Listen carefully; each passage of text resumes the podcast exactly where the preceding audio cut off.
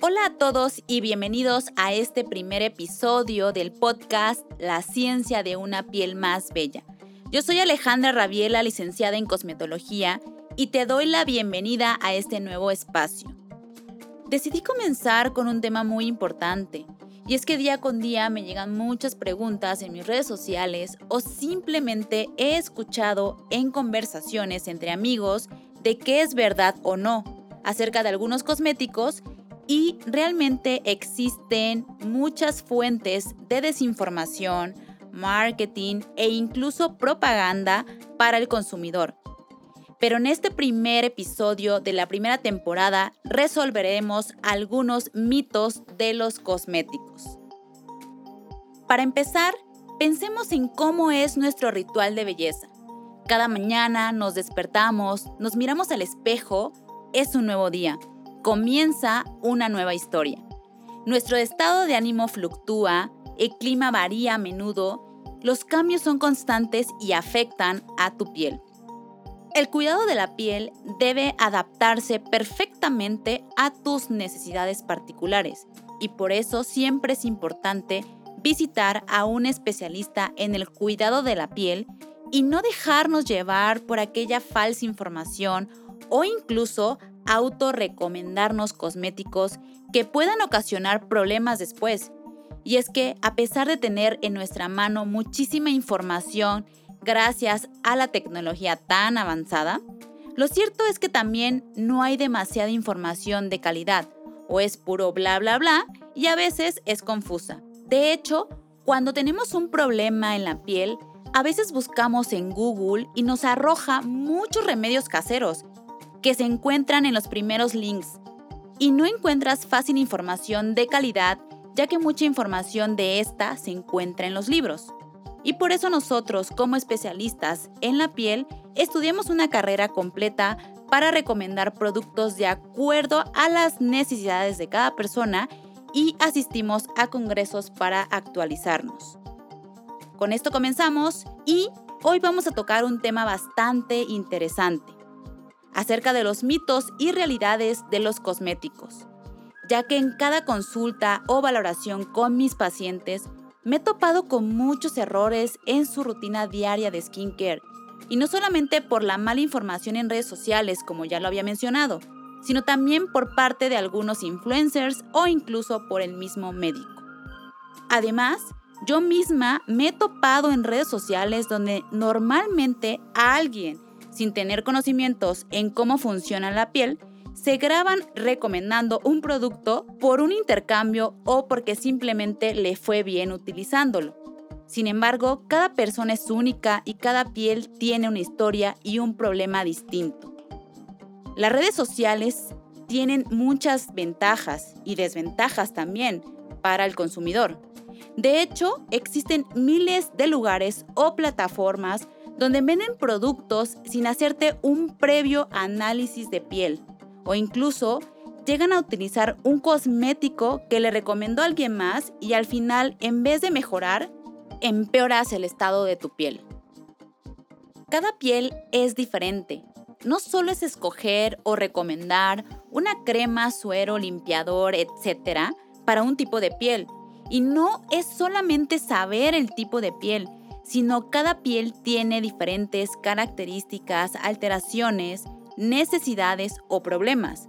Por poner un ejemplo, si tu hermana, prima, amiga, mamá o papá tienen piel grasa o acné, entonces, ¿tú usarás el mismo producto? Evidentemente no. Es por eso que provocamos desórdenes en la piel. Es importante aclarar que la piel cambia con las estaciones, con el ambiente, con la edad, con las emociones, con la alimentación y hasta llega a cambiar según cómo nos sentimos en cada momento. Es por eso que no existen categorías y tampoco existe una solución que sirva para todos. Hoy en día me da mucho gusto que personas tan jóvenes se importen mucho por el cuidado de la piel y acercándome un poco más en la nueva red de moda que es TikTok, donde me pueden encontrar como cosmetología Ale Rabiela, Veo muchos adolescentes por ahí y he analizado infinidad de tips de belleza, pero muchos son caseros. Y me encantaría que jóvenes y adolescentes tengan información útil y más porque es una etapa donde el acné juvenil se hace muy presente. Y son personas que están muy interesados y preocupados por este problema, que buscan soluciones rápidas, pero no saben el daño que pueden ocasionar a la piel y sobre todo hacerle caso a quien no debemos, ya que todo mundo sabe de todo y nadie sabe de nada. Somos de estas generaciones que podríamos estar muy informados gracias a estas cuentas de influencers o al bendito Google. Después de esta intro, comenzamos a hablar de los mitos, realidades y errores que cometemos en el cuidado facial. Uno de los grandes mitos es utilizar remedios caseros con productos naturales para curar según el acné o según ayudar a mantener hidratada la piel.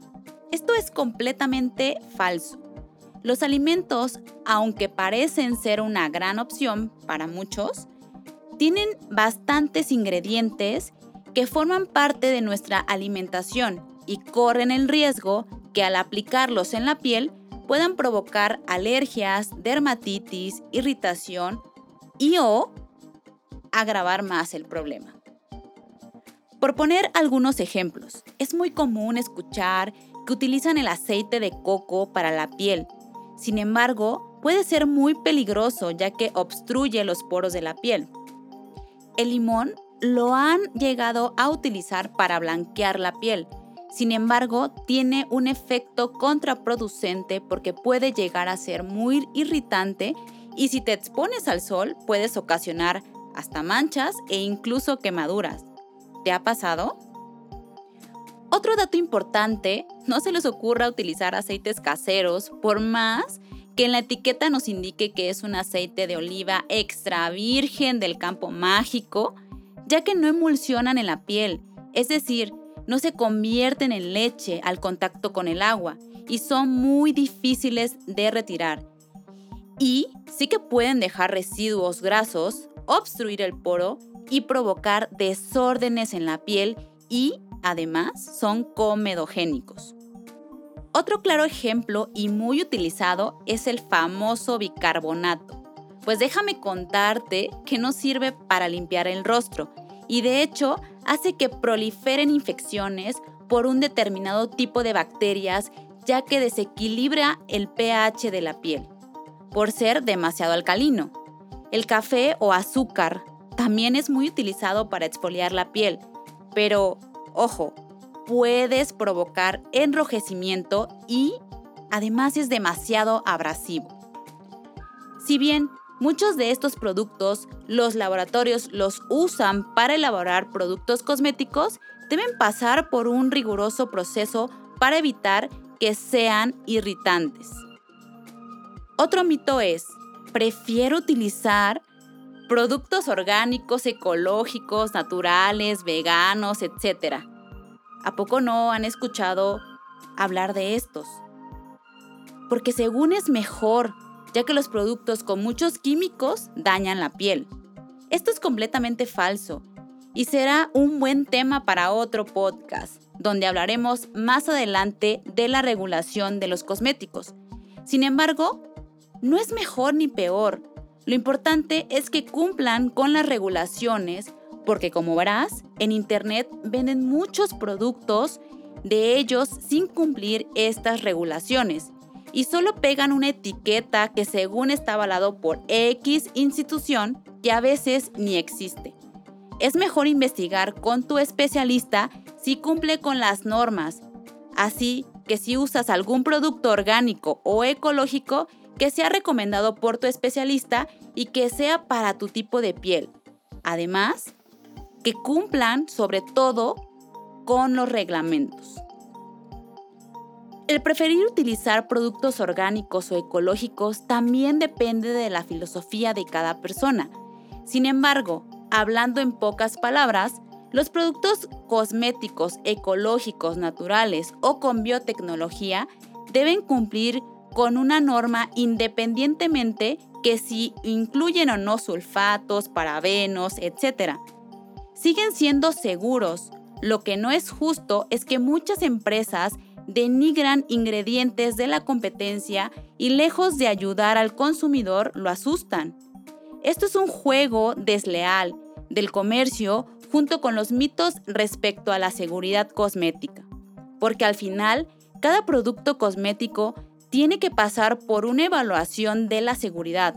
Por lo tanto, no debería de existir esta estrategia del miedo en los productos cosméticos. Y de hecho, hoy en día encuentras un listado de todos los ingredientes, de lo que no contienen y dejamos a un lado todas las cualidades y beneficios que tiene. Hoy es una tendencia que se le conoce como quimiofobia. ¿Qué es realmente la quimiofobia?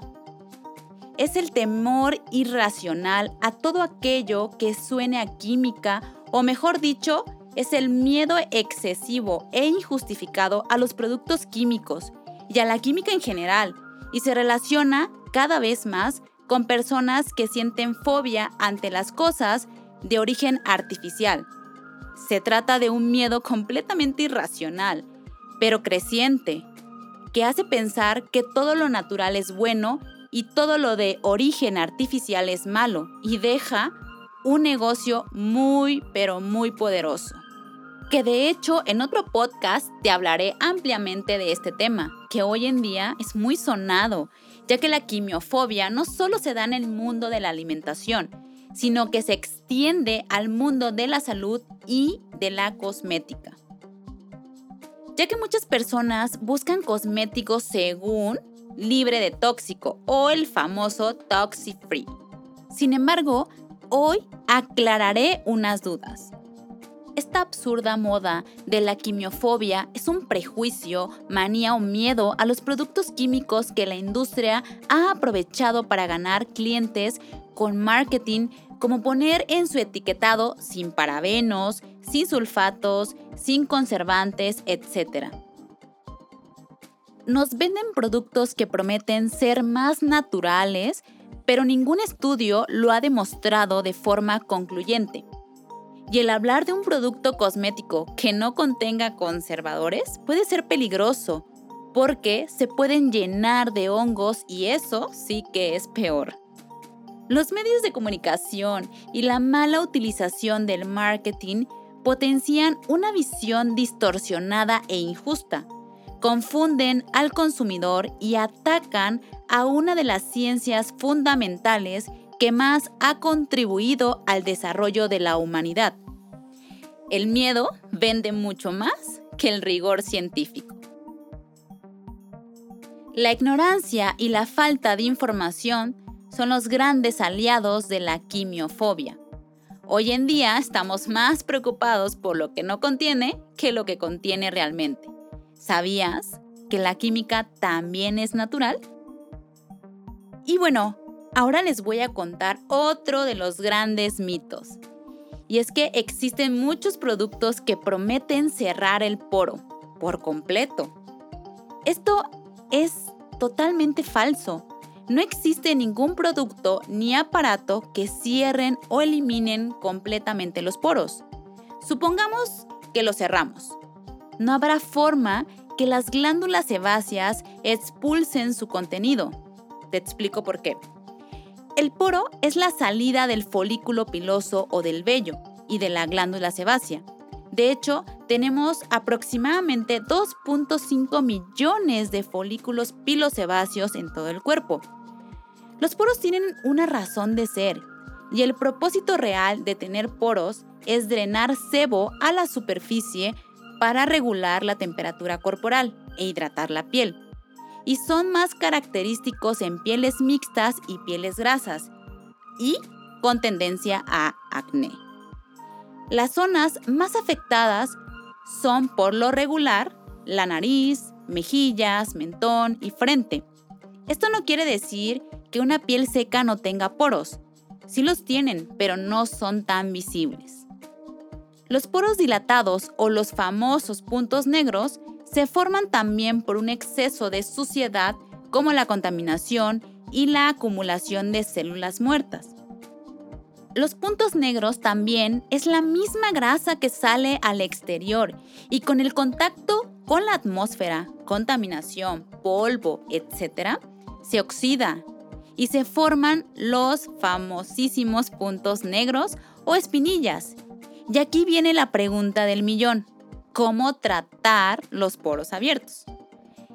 Pues bueno, primero que nada tienes que lavar correctamente la piel y tener una limpieza completa y constante, al menos dos veces al día. Y además utilizar astringentes con ácido salicílico, que ayude a equilibrar el sebo de la piel y a afinar el poro dilatado. Además, exfoliar la piel al menos dos veces por semana y, claro, acudir a las limpiezas profundas mensualmente con mascarillas, ampolletas y aparatología de acuerdo a lo que nosotras como especialistas podemos recomendarte, ya que existen muchas opciones en el centro de belleza para ayudarte a mejorar la apariencia de los poros. Incluso el tener una buena alimentación baja en grasas ayuda a no producir más sebo, ya que la alimentación sí está relacionada con una piel más saludable. Además, el tener una mala alimentación también provoca acné. Otro dato importante es que el poro se abre más conforme se avanza la edad, ya que la piel pierde elasticidad. Hay otros factores como la predisposición genética y la exposición solar. En las mujeres, las hormonas juegan un papel muy importante y en los hombres son más propensos a tener poros más grandes también gracias a las hormonas. Con toda esta información que te acabo de compartir, es por eso que desde una temprana edad debes utilizar productos preventivos antiedad. Y ahora vamos con un gran mito de los mitos que muchas personas solo dicen usar cremas y sueros cuando aparecen las arrugas o flacidez. O normalmente he escuchado mucho con mis pacientes donde dicen, soy muy joven, no necesito cremas, no necesito cuidarme. Y esto es un grave error. También escucho que dicen, no tengo problemas en la piel, la tengo bastante bien. Si te digo que lo ideal es comenzar a cuidar la piel alrededor de los 20 años o un poco antes, seguro pensarás que soy una exagerada. Pero es que desde una temprana edad es muy importante cuidarnos, ya que me he topado con personas desde los 23 años en adelante ya llegan a presentar estos signos y en los adolescentes necesitan una buena rutina de skincare por todo el tema del acné o incluso hoy en día que utilizan estos dispositivos móviles que es como tener un sol en tu cara y dañan la piel. Más adelante te voy a explicar por qué.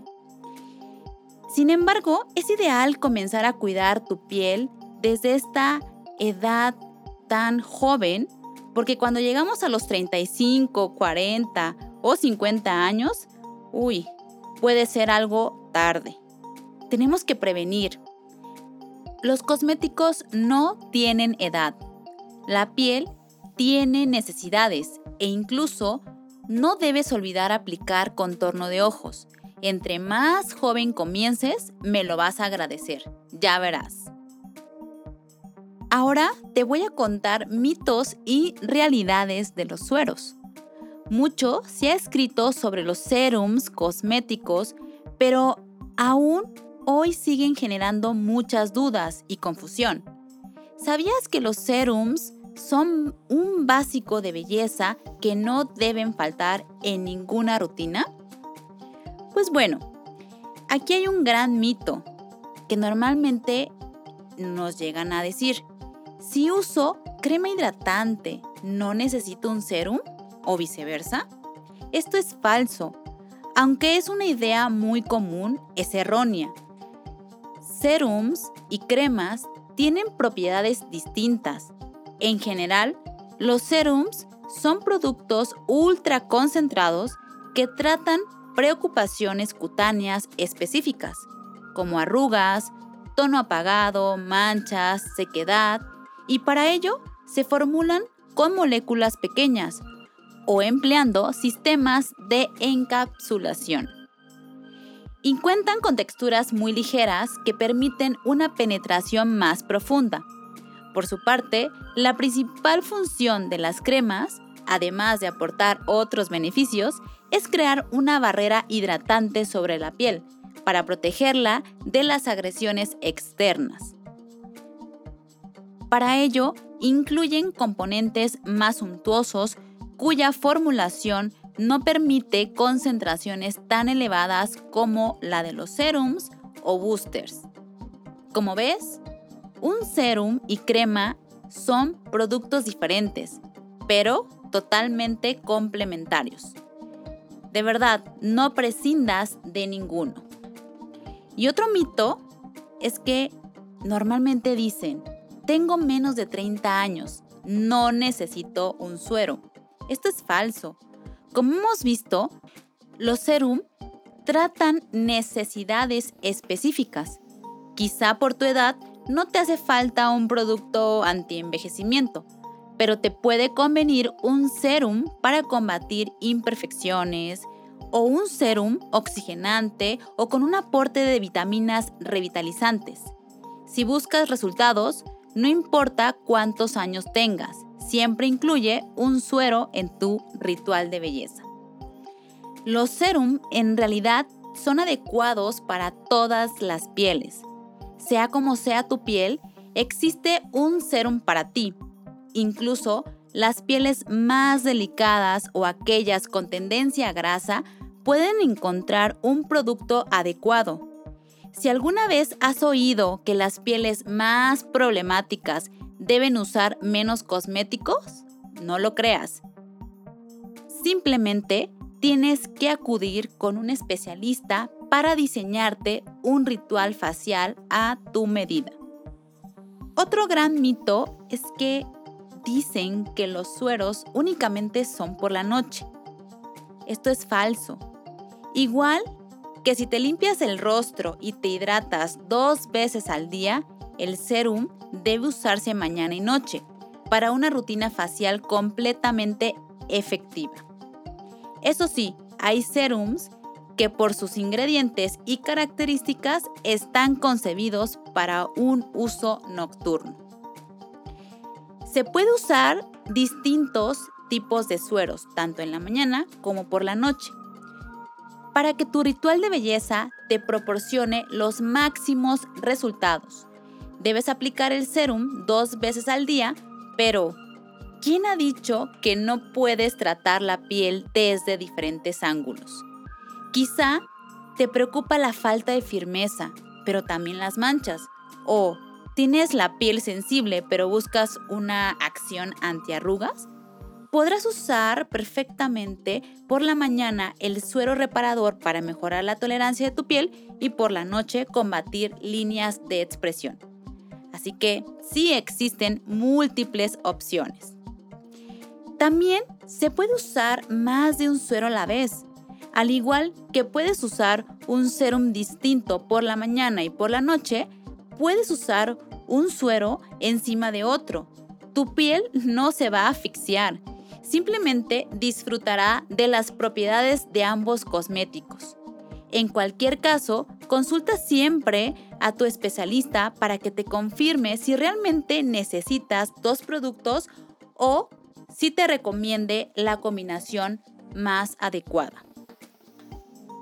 Otro mito es, mi serum y mi crema hidratante tienen que ser de la misma marca colección. Esto es falso. Cada piel es distinta y puede requerir productos con acciones diferentes. De lo que se trata es de encontrar qué necesita tu piel en cada momento y qué le funciona mejor. Puedes conseguir múltiples beneficios combinando un serum y una crema de distintas colecciones. Solo déjate asesorar. Y puedes potencializar tu suero con un booster aunque un booster también es un producto súper concentrado. La forma de usarlo es distinta a la de un suero. Los boosters han sido diseñados para añadirse a tu rutina y aportarle más propiedades a tu piel, sin que tengas que cambiar tus cosméticos preferidos ni renunciar a sus beneficios. Y no olvides que el cuello y el escote también necesitan un serum. Ya hemos dicho que los serums tratan necesidades específicas y la piel del cuello y escote tienen unas particularidades muy concretas. Por ello, requiere de productos diseñados para combatir los múltiples signos de la edad de esta delicada área. Y vamos con otro mito que es, las pieles grasas no pueden utilizar productos hidratantes o nutritivos. Esto es falso. La piel grasa también necesita hidratación pero también necesitan seborregulación y un equilibrio en la piel. Es decir, regular esa cantidad de grasa de más que produce la piel. ¿Y sabías que los limpiadores con base oleosa son los mejores aliados para las pieles grasas? De hecho, me he topado con muchos pacientes aquí en la República Mexicana donde siempre prefieren lavarse la piel con un gel o un mousse que haga mucha espuma porque tienen la creencia que haciendo literal un jacuzzi en la piel van a retirar mejor las impurezas. Esto es completamente falso. De hecho, utilizar cremas o emulsiones limpiadoras con base oleosa, claro está, con activos o componentes para cada tipo de piel, como por ejemplo el agua se une al aceite. Si nosotros ponemos en un vaso con agua una gota de aceite, no se disuelve. Si nosotros tenemos piel grasa y producimos más grasa de lo habitual, y si utilizamos un limpiador con base en aceite, va a traer más esa grasa y no necesitarás utilizar limpiadores muy agresivos para retirar esa grasa por lo tanto la piel quedará muy limpia. Los limpiadores con base oleosa ayudarán mejor a retirar suavemente el maquillaje y los residuos acumulados durante el día que tengan base grasa, como el exceso de sebo o los bloqueadores solares. Este tipo de productos consiguen penetrar mejor en el poro y eliminan la suciedad evitando puntos negros y mejorando incluso el problema de acné. Y además, reblandecen las capas superiores de la piel donde se quedan las células muertas, por lo que ayudan a una constante renovación celular. Eso sí, que sean limpiadores de calidad. Y ojo, cuando hablo de una base oleosa, no precisamente me refiero a productos indicados para el área de contorno de ojos como una solución bifásica, sino me refiero a productos especialmente para el rostro con base oleosa y activos para cada tipo de piel. Ahora, si ya eres completamente consciente de que limpiar la piel es esencial para que esté sana y radiante, probablemente te estés planeando ir un paso más allá. Es decir, iniciar en el arte de la doble limpieza. Pero, ¿sabes qué es exactamente cómo y cuándo realizarla? ¿Y por qué le conviene a tu piel? Bueno, ¿te ha pasado por las noches cuando lavas tu piel y después pasas un algodón y aún sigue saliendo impureza y suciedad? Es porque aún no has implementado el método de la doble limpieza por la noche y no precisamente con el mismo cosmético, ni sirve cualquier producto. Para tener una auténtica doble limpieza se necesita, en primer lugar, un limpiador con base oleosa, el cual acabo de mencionar para qué funciona. Y en segundo lugar, otro de base acuosa, ya sea un gel, barra de jabón, espuma o agua micelar. Así se logra una limpieza profunda pero muy respetuosa con la piel. El utilizar como segunda limpieza una base acuosa nos va a asegurar que retiremos todas las impurezas sin base grasa, como las partículas contaminantes, y ayuda a regular el exceso de sebo en la piel. Lo que sí es un mito es que muchas personas que tienen un exceso de sebo llegan a lavar la cara más de 3 a 5 veces durante el día para retirar el sebo de la piel acumulado durante el día. Y esto es grave porque puedes cambiar tu pH y puedes ocasionar que las glándulas sebáceas se estimulen más y produzcas mayor cantidad de grasa o por lo contrario, mucha resequedad. Por eso es muy importante consultar a un especialista en el cuidado de la piel para recomendarte una rutina de skincare adecuada. Otro de los grandes mitos que me he topado es que muchas personas llegan a friccionar o tallar la piel e incluso utilizan esponjas abrasivas.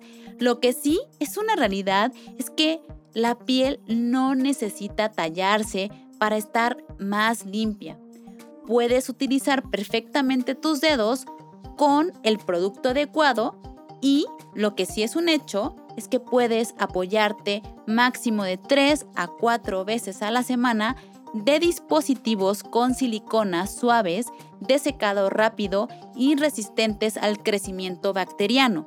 De hecho, son 35 veces más higiénicos que las cerdas de nylon. Y así podrás dar un ligero masaje y estimular la circulación. Pero si utilizas un cepillo, esponja, estropajo o zacate, provocarás que se pigmente la piel, aparezcan manchas, se reseque, volverla sensible e incluso tome un color más cetrino, es decir, más opaco, hasta ocasionar que la piel envejezca más rápido. Otro error muy común es usar únicamente el bloqueador solar en verano o cuando salen de casa nada más. La radiación solar ultravioleta A y ultravioleta B sí llega a atravesar las ventanas a capas más profundas de la piel, generando daño por acción directa o reflejada.